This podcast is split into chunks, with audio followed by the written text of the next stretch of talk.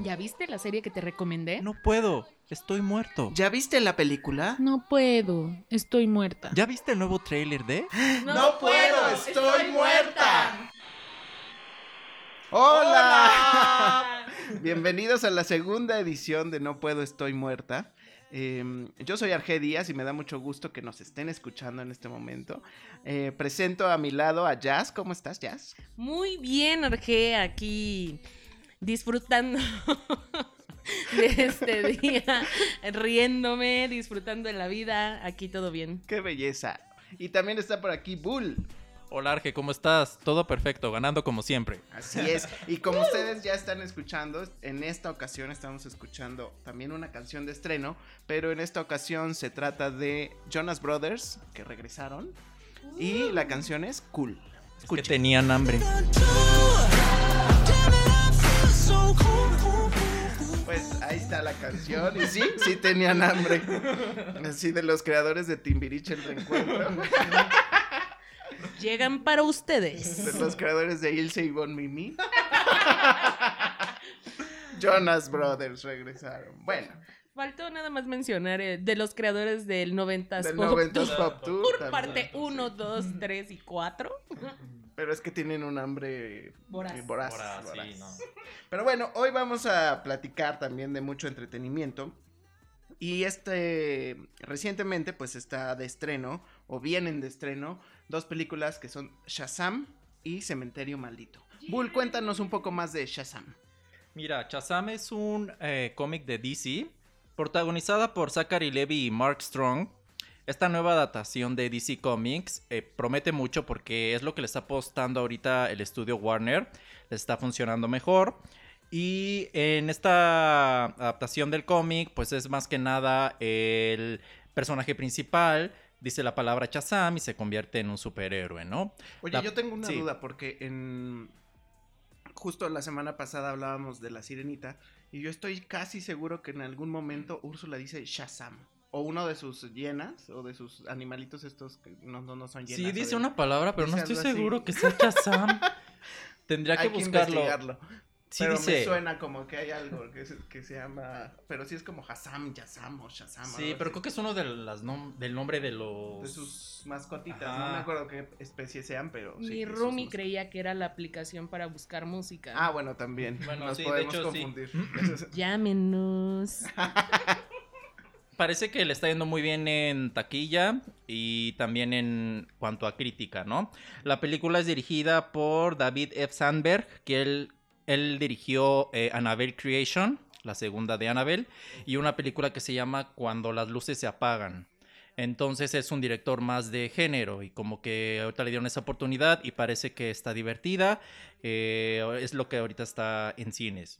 Por cierto, ahora que mencionas a Anabel, va a venir algo Ya, nuevo de ya salió el trailer de Annabelle 3 Ujú. y regresan eh, los protagonistas del conjuro, Ok. que es esta Vera Farmiga, y se me olvidó el otro nombre, Patrick Wilson.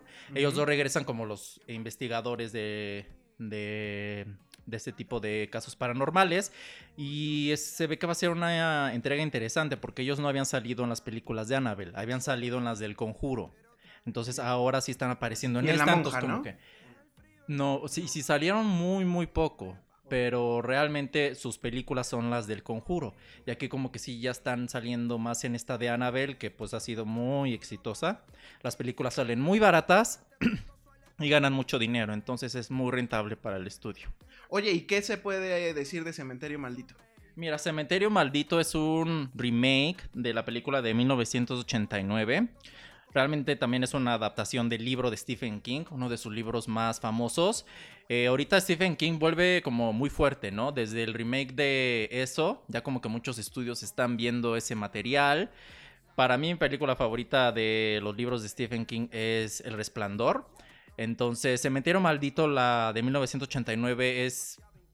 No lo me atrevería a llamarla un clásico de terror, pero es una buena película que tiene imágenes perturbadoras y que se ha quedado mucho en la mente de los eh, fanáticos del horror. Entonces este remake viene un poco a eh, aprovechar todo este revuelo que está generando Stephen King.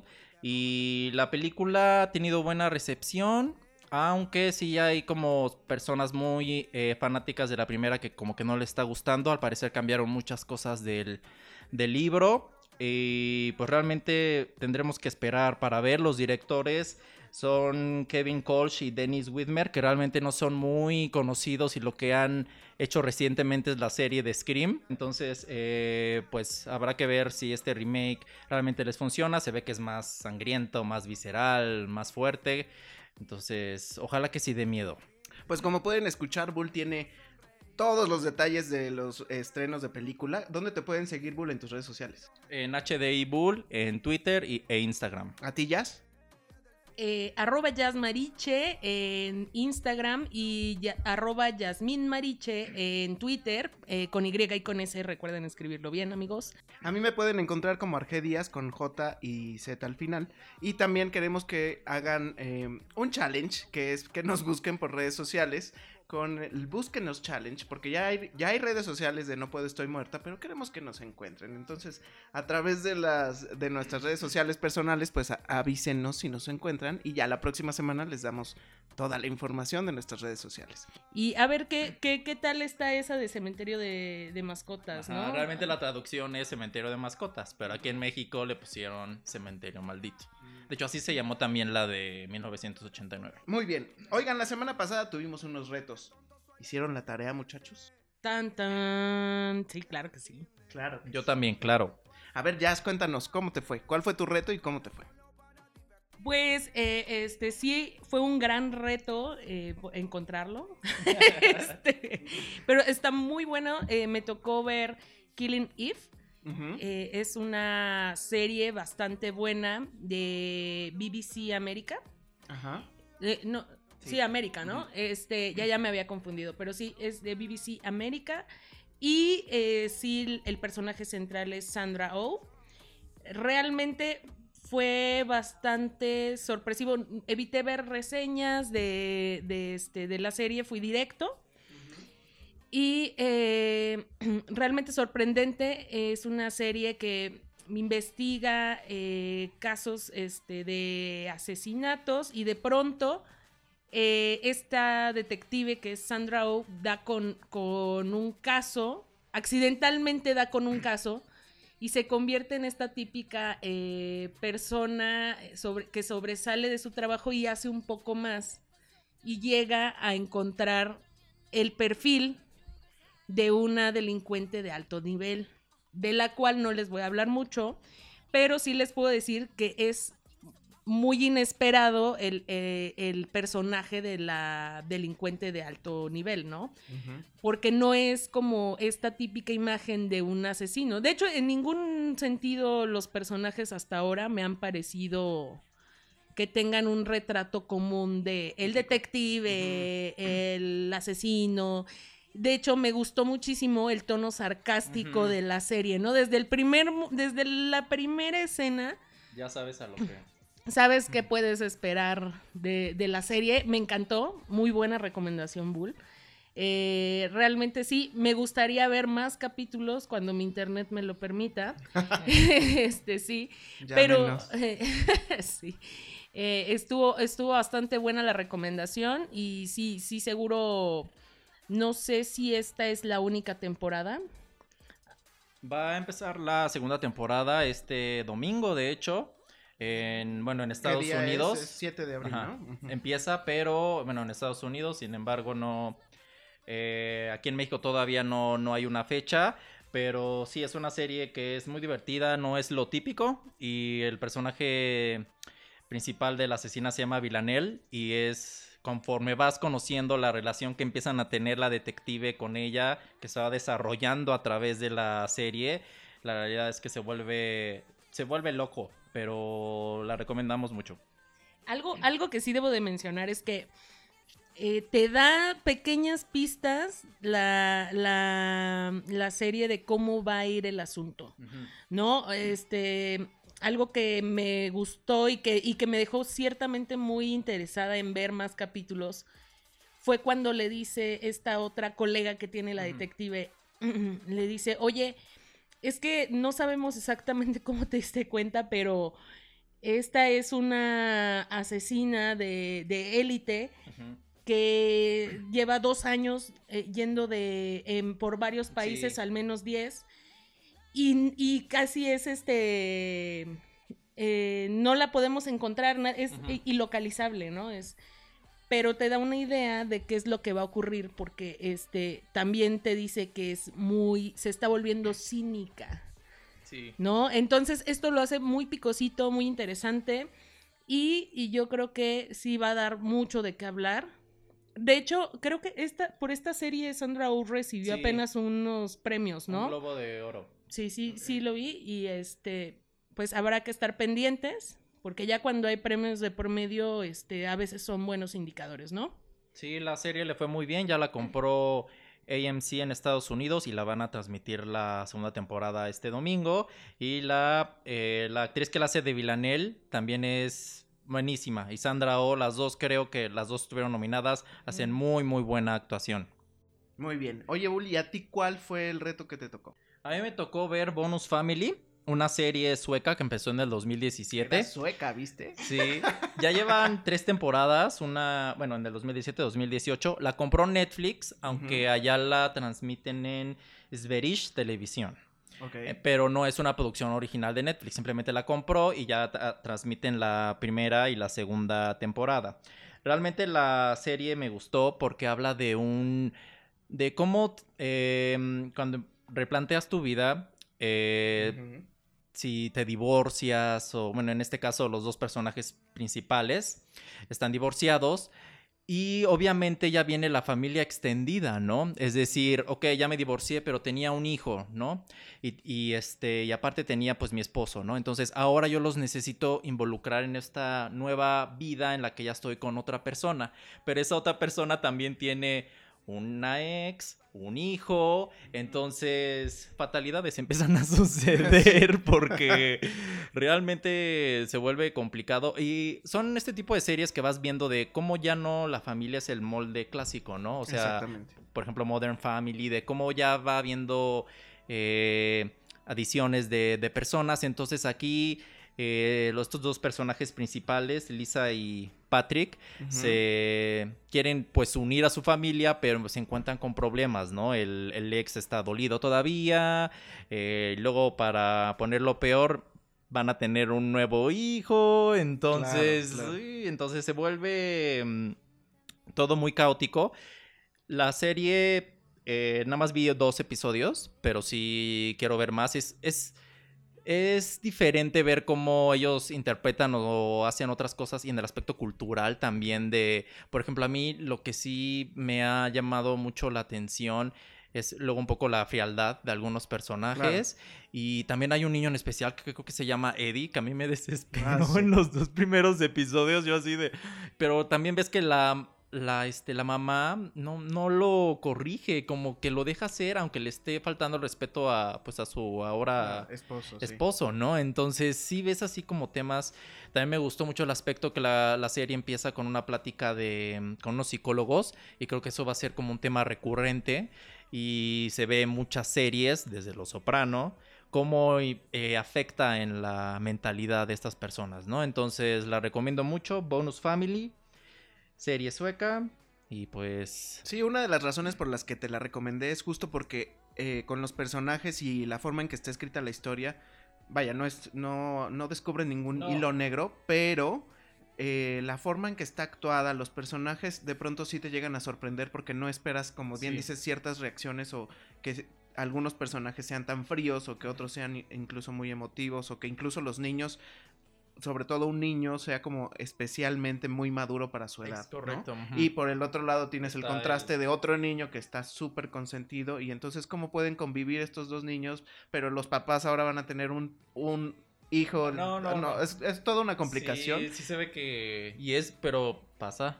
O sea, es Para el entender, retrato. entender la disfunción de las familias. Sí. Y luego, estos dos primeros capítulos están muy interesantes, pero hay otros después, a- a- cuando avanza la temporada, en el que te quedas este, realmente sorprendido de todo lo que, lo que puede llegar a suceder cuando ocurren este tipo de, cosas en la familia. Es muy interesante, yo de verdad que la recomiendo mucho y a mí me gusta, por ejemplo, ver mucho ese tipo de series que eh, salen un poco del, Del molde, que del no es molde, lo exacto. típico y que es de otro país, ¿no? Porque de- nos quedamos mucho con lo que vemos lo en americano, series lo norteamericano. norteamericano, ¿no? Sí, claro. Y bueno, yo, a mí me tocó ver Big Mouth.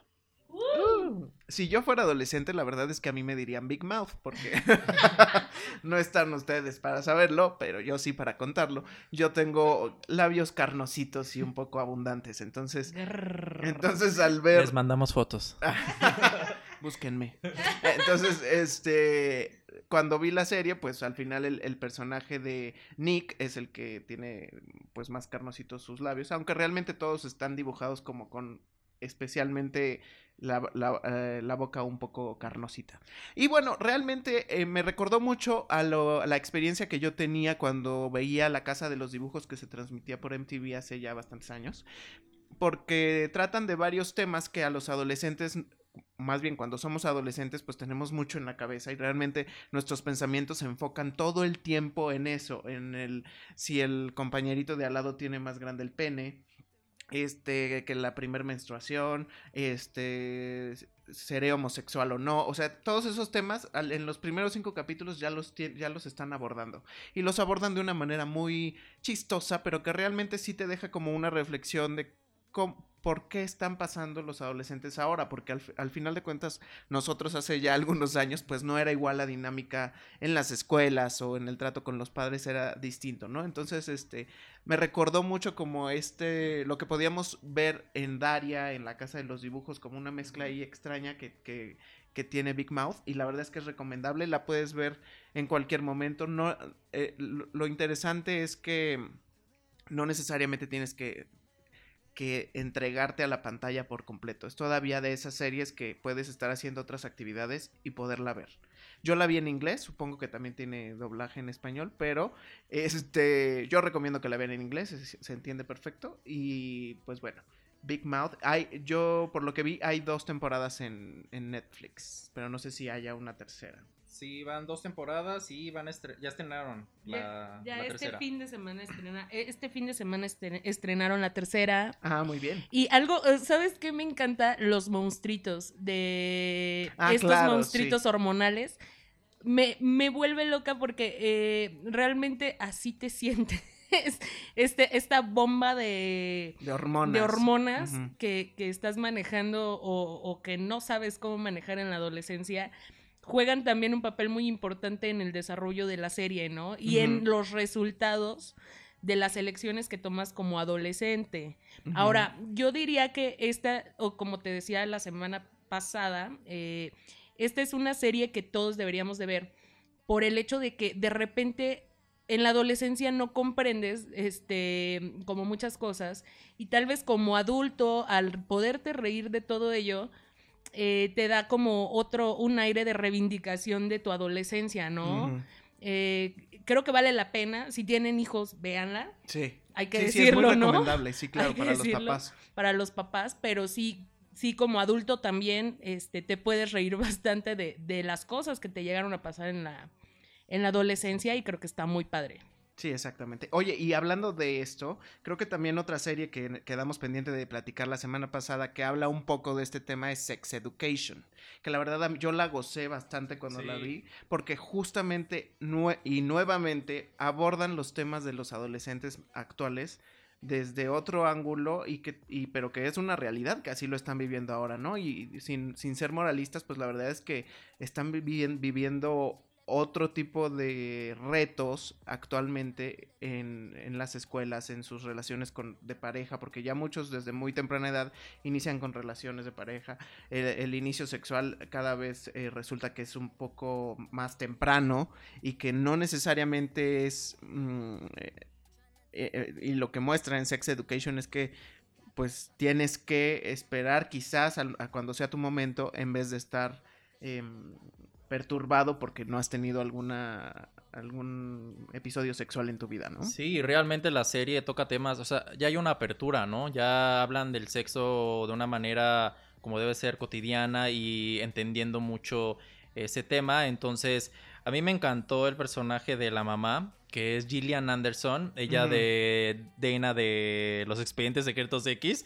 Es Sí. una actriz que yo he seguido mucho y su personaje es excelente, me hizo reír muchísimo, la amé y creo que no se va con los eh, con la típica película de adolescentes, sino que los temas se tocan de una manera madu- madura, divertida, pero también eh, realista, ¿no? Entonces todos los personajes se me hicieron muy interesantes. Otis, todo su dilema Sí. que a lo mejor nosotros lo vemos lejano, pero ¿te acuerdas en esas épocas? Estabas igual, ¿no? De... Es que realmente nos llevaba todo el día pensar cómo sería nuestra primera relación sexual, ¿no? Y bueno, pues sí, también es muy recomendable Sex Education. La verdad es que por el nombre no me parecía tan, eh, tan, este, mm, atractiva al inicio cuando la lanzaron, pero cuando ves el primer capítulo te, en- te enganchas inmediatamente y pues te, te avientas toda la temporada. Ahora lo que a mí me gustaría comentar es que el personaje de la chica, ¿cómo es? Maeve, Maeve.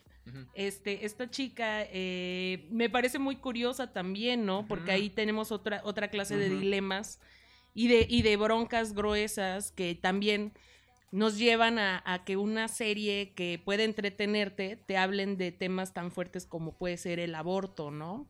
Eh, spoiler alert, spoiler alert. ¿No? E- Entonces está muy bueno. eh, sí, también vemos eh, no solo a Gillian, que es una actriz bastante conocida por Expedientes Secretos X y por algunas otras cosas que Bull nos podría comentar. este, porque yo la verdad, Sí. Expedientes Secretos X, sí, claro. Este, pero el resto de, el- del elenco, del reparto, son chicos que son jóvenes y que tal vez no son tan conocidos y que van empezando, ¿no? Lo que les decía yo que Sí, es un hervidero de talento también. es un hervidero de talento. Es, es, eso, eso, eso me emociona mucho siempre en las series de, de Netflix que traen como mucho talento nuevo. Llámenos. Llámenos. La bien. serie ya fue renovada para segunda temporada. Le fue Qué muy bueno. bien en... Bueno, Netflix no libera los ratings, pero se cree que le fue muy bien, entonces ya está una segunda. Y pues yo creo que es como un poco 13 Reasons Why, pero este está mejor hecho. Y sí, Sí. da para más temporadas. Sí, exactamente, exactamente. Y tampoco es tan denso, el- o sea, Es son correcto. varios temas, o sea, puedes abordar diferentes temas y la verdad es que en el otro era había una carga de violencia Sí. Un poco más Es que llegaba severa. a ser estresante, ¿no? O sea, el- todo lo que pasaba ahí, decías, no, o sea, ya sabíamos que había, que había pasado, ¿no? Sí, Pero lo sabes desde el este, primer capítulo. Desde el primer capítulo, como en Colosio. Desde el tráiler. No, pero incluso desde que ves el título de la serie, Ajá, ¿no? sí, sí. la sinopsis, pero eh, eh, realmente dices, oye, eh, eh, la serie también se muestra un poco impredecible a lo largo de, de, de- de lo que va avanzando. Y eso está padre, está bastante Hay, padre. eh, de 13 Reasons Why, yo quiero resaltar que la escena del suicidio, eh, bueno, seguramente ya a estas fechas ya la vieron, ¿no? Pero a mí se me hizo muy bien lograda. Creo que yo, o bueno, como te van preparando durante todos los capítulos, en ese momento a mí sí me dieron ganas de ir por ella y taparle lo- las venas, Las ¿sabes? Es- heridas, es- sí. Exacto. Eh, aunque no estoy, para mí, desde mi perspectiva, no, no era razón o motivo para suicidarte, pero lo que sí sabemos es que los, quienes cometen suicidio, pues tienen como un cúmulo de, de cosas, de emociones. que los lleva, los orilla a eso. Pero obviamente había empatía hacia el personaje y entonces yo sí me sentí muy conmovido porque lo, porque lo estaba haciendo y porque no, no había en ese momento nadie que le estuviera acompañando, ¿no? Pero eso es como la, la gran eh, escena que a mí me, me recuerda a 13 Reasons Why. Pero no he, no he podido ver la segunda temporada y tampoco vi que se comentara mucho No. acerca de ella. Entonces, este, creo que por ahí creo que hubo un Estaba bajón, de ¿no? más la segunda temporada. Oigan, pero también vienen los 80 años de Batman. ¿Qué hay de eso, Bull? Cuéntanos. Pues Batman cumplió 80 años, este personaje icónico, conocido pues por muchas generaciones. Lo, lo, que me, lo que llama la atención es cómo es un personaje que pues se ha mm, mantenido, ¿no? Independientemente de eh, la generación en la que tú eh, hayas crecido, pues yo, yo crecí con las películas de Tim Burton. ¿Ese es De tu Batman ese- ese es favorito? mi Bat- Bueno, era lo que yo les iba a preguntar. ¿Cuál es su Batman favorito? El mío, Christian Bale, Ok, pero ¿en qué película? en la primera de su trilogía. Híjole, para mí de, de, de, de- Es que tengo, o sea, a mí me encanta Batman, o sea, sí, sí es mi antihéroe favorito por excelencia. Este, bueno, mi superhombre por excelencia, porque no es antihéroe propiamente. No, es como Hay como un héroe debate humano. ahí, un Ajá. héroe muy humanizado, ¿no? Ajá. Un superhombre, Sí. ¿no? Eh, pero eh, yo creo que las películas de Tim Burton, justamente yo las veía cuando era niña. Uh. Este, y se vale decirlo, si no fue apenas. Pero, eh, y por ejemplo, ahí recuerdo muy bien el, el, el pingüino de, Batman regresa. de Batman Regresa, que fue una cosa... Sí, yo creo que cada trilogía tuvo su, bueno, eh, Tuvo un toque bastante y tuvo peculiar. su villano, y su porque en- villano, en, el ¿no? caso de Christian Bale fue Heath Ledger, Sí. que además se nos murió el pobrecito, ¿no? que en paz descanse. Este, eh, sí, y de, y de Christian Bale, yo creo que la última película me, me encantó, porque nunca había visto a Batman así, ¿no? Derrotado, devastado, y literalmente salir de ahí, de ese hoyo. O tal vez me representó mucho como que estaba yo pasando una temporada como que estaba justo en un proceso de, de salir de- del hoyo oscuro en el que luego se mete uno, ¿no?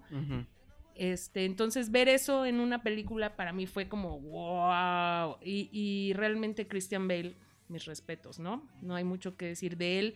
Siempre hace actuaciones impecables. Hasta ahora no me ha defraudado, al menos a mí, y menos con Batman.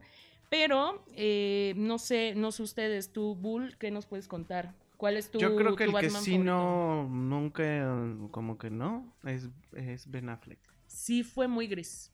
Bastante gris, la verdad. La verdad, yo cuando me cuando dijeron que se retiraba dije del personaje dije, "Bien." Sí, la verdad es que nunca fue bueno su Batman. Ya ahorita van a hacer una nueva película de Batman que se llama The, The Batman. Pero Ben Affleck ya no va a ser eh, el Inició siendo él, ¿no? Y Sí, y renunció ya, a esa ya- película. ya justo. no va a ser él, ya están buscando a otro. La película es dirigida por Matt Reeves. Y pues otra nueva etapa con este superhéroe, ¿no? Eh, a mí para la película favorita de Batman es Batman Regresa, con Gatúbela el Guasón. Quizá no tanto el Batman, pero los villanos en esa película y todo lo que se desarrolla ahí, siento que tiene escenas icónicas y clásicas. Y mi Batman favorito también sería Michael Keaton, porque bien, Christian Bale es muy buen actor, pero. Y su trilogía de Christopher Nolan se me hace muy buena, pero. Hay ahí algunos temas que yo tengo con la última entrega, no me encantó, pero. Siento que Batman es un personaje que puede quedarse aquí para siempre y que va Ah, claro. a trascender No, y- generaciones. Sí, claro. No, hombre, y aparte lo podemos ver en muchos formatos. Por ejemplo, el, el otro día estaba, me encontré con eh, Batman Ninja en Netflix, de hecho, que es una animación. eh, si les gusta mucho Batman, tal vez ya la vieron. eh, pero si no la han encontrado, de repente también es, está padre. A mí me encantan las animaciones, entonces siempre les voy a traer una bonita recomendación de animaciones. Batman Ninja. También, ¿saben qué Batman me encanta? El de Lego. Ah, es Oh. muy buena. El de Lego es muy bueno. O sea, es muy bueno. Muy buena la película. Y también está la serie que se llama Gotham, que es un retrato de Bruce Wayne eh, adolescente, que también, o sea, el, el personaje da para, para mucho. O sea, También Oye. tuvimos Batman en este, un Batman medio, todavía medio en el anonimato en, en Titans, en esta entrega de, de la serie de Netflix. Eh, tuvimos ahí a Batman como un poco en segundo plano, que es curioso verlo también así. No con tanto protagonismo, muy sombrío, muy en, la oscuridad, muy en la sombra. Pero es interesante ese Batman también, ahí sí pueden.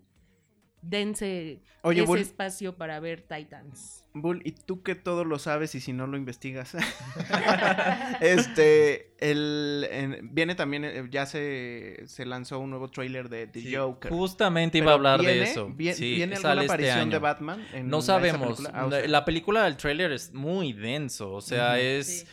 Eh, sí, es una película de Joker, pero creo que nunca lo habíamos visto de esa manera. Esta vez es Joaquín Phoenix. Exactamente, Joaquín Phoenix. Y la película pinta para ser algo muy diferente a lo que hemos visto. Puede ser un trampolín para poner algo de, de Batman, pero no ha sido confirmado no- nada. Creo que a lo mejor no va a ser tan necesario porque parece ya más un retrato de alguien con un problema mental. Siempre el, el guasón Sí, lo tuvo, claro. pero ya un poco más realista, más eh, denso en cuanto a la psicología de este personaje. Es lo que nos deja ver el tráiler, que a mí sí me impresionó lo que la transformación de Joaquín y ver que lo están llevando a un nivel un poco más extremo que no era lo que a lo mejor esperábamos que habíamos visto en otros Jokers, ¿no? El último anterior de la película está como Suicide Squad, el escuadrón suicida fue Jared Leto. Jared Leto. Ese, ese, ese mm, Suicide Squad va a tener una nueva película. Sí, la segunda, pero lo interesante es que cambiaron casi todo el elenco. La Ah, única ¿sí? que se queda es esta, ajá, como Harley Quinn. Pues fue lo único Pues que fue lo funcionó. mejor. De hecho, también le, renova- también le renovaron el, el look a, Margot Robbie en esta. Pero mi pregunta es. ¿el personaje de The Joker aparece otra vez? No lo sé, no lo sabemos. Pero no si sí, no sería Jared No, Leto. Jared Leto quedó muy mal con los productores, hizo declaraciones de que no le gustó el resultado final. Y... Pues no lo hiciste bien, papá, Pues pues, sí. ¿cómo? Sí, no. Sí, eso no es culpa de los productores. I'm sorry for Pero you. la película también sí New- fue un... Sí, no funcionó.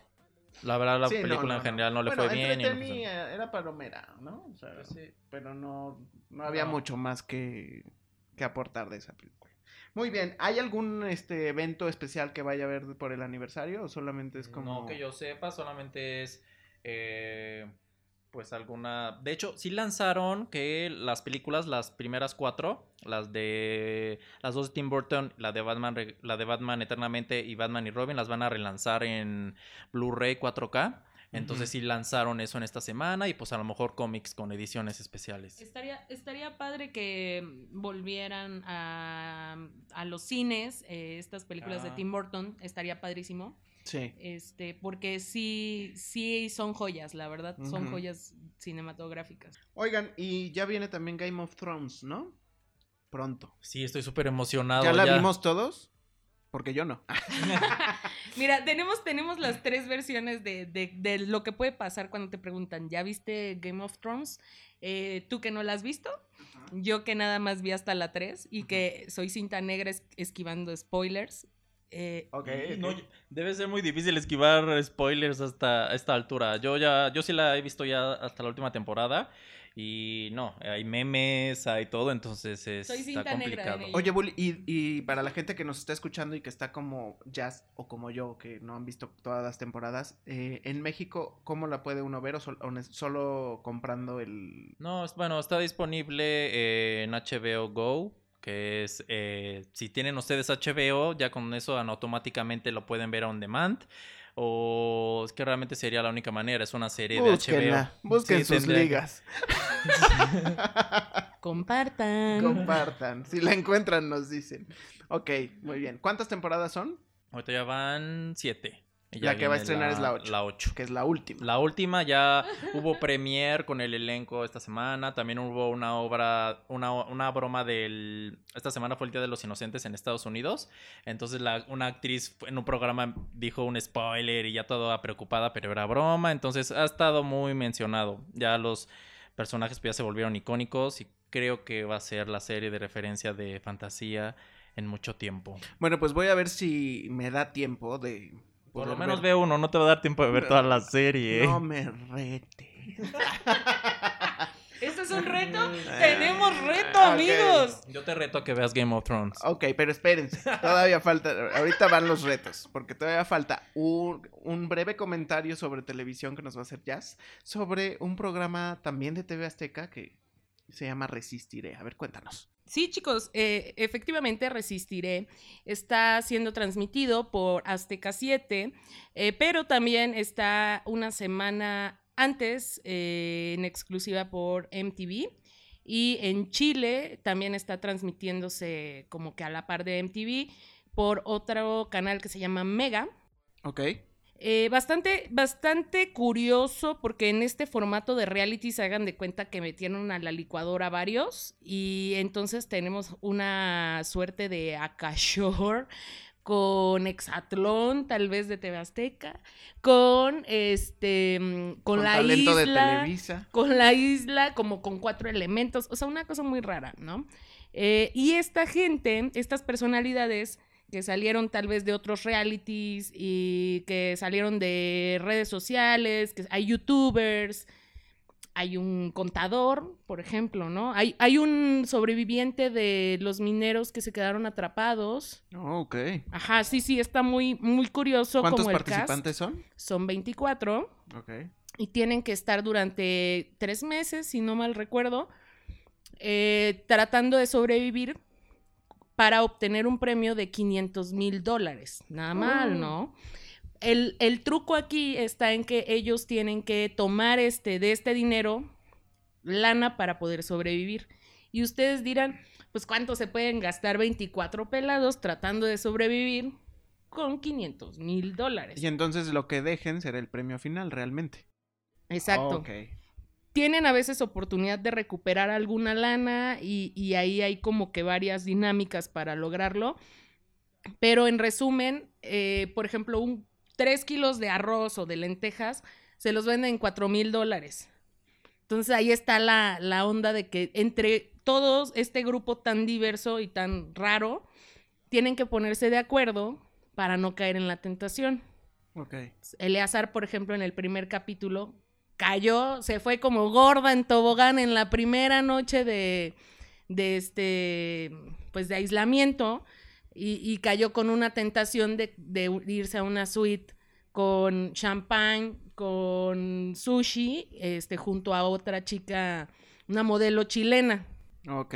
¿Y cómo son las eliminaciones? ¿O hay, hay eliminaciones? Se o- van nominando entre ellos, este, sacan a sus condenados, así le llaman, a los condenados, y los condenados tienen que enfrentar- enfrentarse a un reto para ver quién se queda o quién se va. Hasta ahora, ¿cuántos han salido? Ha salido nada más la modelo chilena y ella no tuvo que hacer reto, ella tuvo que, este, al final fue eliminada para recuperar cuatro mil, los cuatro mil dólares que se gastó Eleazar. ok. Sí, la serie empezó el 17 de marzo de, de- Sí. de este año. Sí, sí, sí, o sea, es, ¿Es reciente. ¿Te está gustando? Este, hay mucha polémica. Tenemos personajes muy contrastantes, este, que ya han estado en realities, entonces saben a lo que van. Este, está bastante curioso, eh, a pesar de que yo no conocía a casi nadie, más que tal vez a Eleazar o, o a Mane de Akashore y todo eso. eh, está muy bueno, o sea, está, está entretenido. Sí, es como, tiene más drama que una telenovela, eso sí se los puedo decir. Que sí Los agarrones. Cuando pones a personas este, queriendo ganar dinero y sin comida y, y sin, sin poder bañarse, sin las comodidades naturales que puedes tener en tu casa, este, pues sí, sí hay bastante pique, ¿no? Y te das cuenta de qué tan importante puede ser este, incluso un cepillo de dientes, ¿no? Y cómo se pelean por ello, ¿no? Está, está, está interesante, a ver qué pasa. ¿Se puede ver por plataformas digitales? Sí. Digo, para los que no lo han visto, para que se pongan al día. Este, me parece que están por ahí algunos este, capítulos eh, por, por, por ahí, pero principalmente lo están pasando por MTV y por TV Azteca. Pero TV Azteca no está subiendo el material a digital. No, Ah, ok. ¿Y qué tal les está yendo de rating? Me parece que no tan, no tan bien como se esperaba, pero, pero habrá que ver, habrá que ver no, porque no lo van a cortar como el de Penélope Menchaca.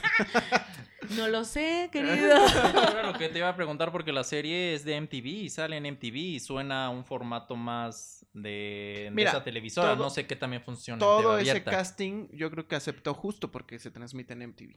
O sea, porque de alguna manera les da una garantía a MTV de que MTV no ahora sí que no les va a hacer la gatadita que sí pudiera ser TV Azteca si solo Sí. fuera de TV Azteca. Si no funciona en rating, lo Sí, ellos solo lo están retransmitiendo. Exactamente. Sí, es, es un negocio que, bueno, un- una colaboración, por así Exacto. decirlo. Como en la música, así. Pero bueno, entonces, pues ya saben, si quieren eh, seguirlo, pues está Resistiré en Azteca 7. Me imagino que en la noche. ¿A qué hora? Sí, ya está muy noche. La verdad es que han estado cambiando los horarios, entonces no, Oh, no estamos muy mal. seguros.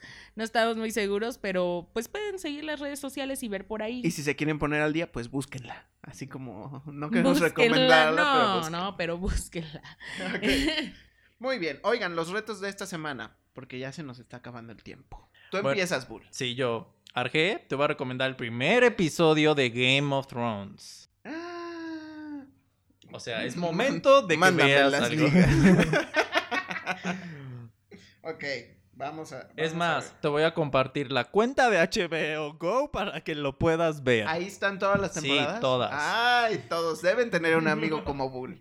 Como gordo en tobogán, viendo Sí, sí. todas las temporadas. Bueno, voy a ver uno porque la verdad es Sí. que estas temporadas, bueno, esta serie sí es de esas que te requiere full attention, Sí. si no, no logras entender nada, ¿no? Exacto. Muy bien, Jazz, eh, ¿qué le recomiendas a Bull? Uy, Bull. Hoy no, no traía una recomendación muy random, pero creo que te puede gustar bastante. Si no es que ya la vio. Sí, no es que ya la vio, porque Bull es muy de esos. Sí, en esta ocasión me toca recomendarte a ti, Bull. Te voy a recomendar una serie que vi por aquí hace algunas semanas. Se llama Atlanta. Ah. Está bastante interesantona, descúbrela, no te voy a contar mucho. Pero eh, está el. De, de protagonista está el dude que hace a Simba en El Rey León. Ah, Te lo recomiendo bastante.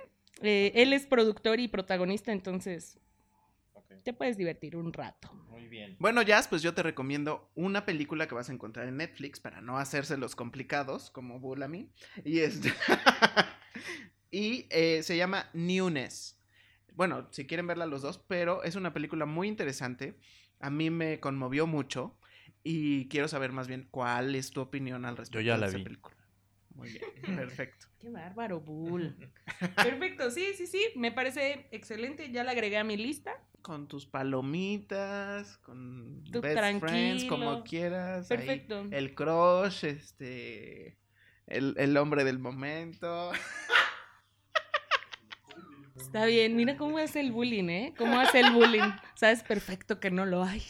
Acabo de cancelar mi boda. Ok, muy bien. Pues eh, recordemos nuestras redes sociales para que hagan el reto, el challenge que les pedimos a nuestros seguidores, para que nos encuentren en las redes de No Puedo Estoy Muerta. Mis redes sociales son Arge Díaz en Instagram, Twitter y Facebook, Arge con J y Díaz con Z. Jazz. A- arroba jazzmariche en Instagram y arroba jasminmariche en Twitter. Em, con Y y con S es mi nombre, así se escriben, chicos. Bull. Tanto en Twitter como en Instagram como HDI Bull con B grande. Ahí me van a encontrar. Excelente, pues esto fue el segundo episodio de No Puedo Estoy Muerta. Muchas gracias. Bye. en el mismo sentido. Y no hablo de la dirección errante de sus pasos. Me gusta estar muerta. Me gusta estar ya.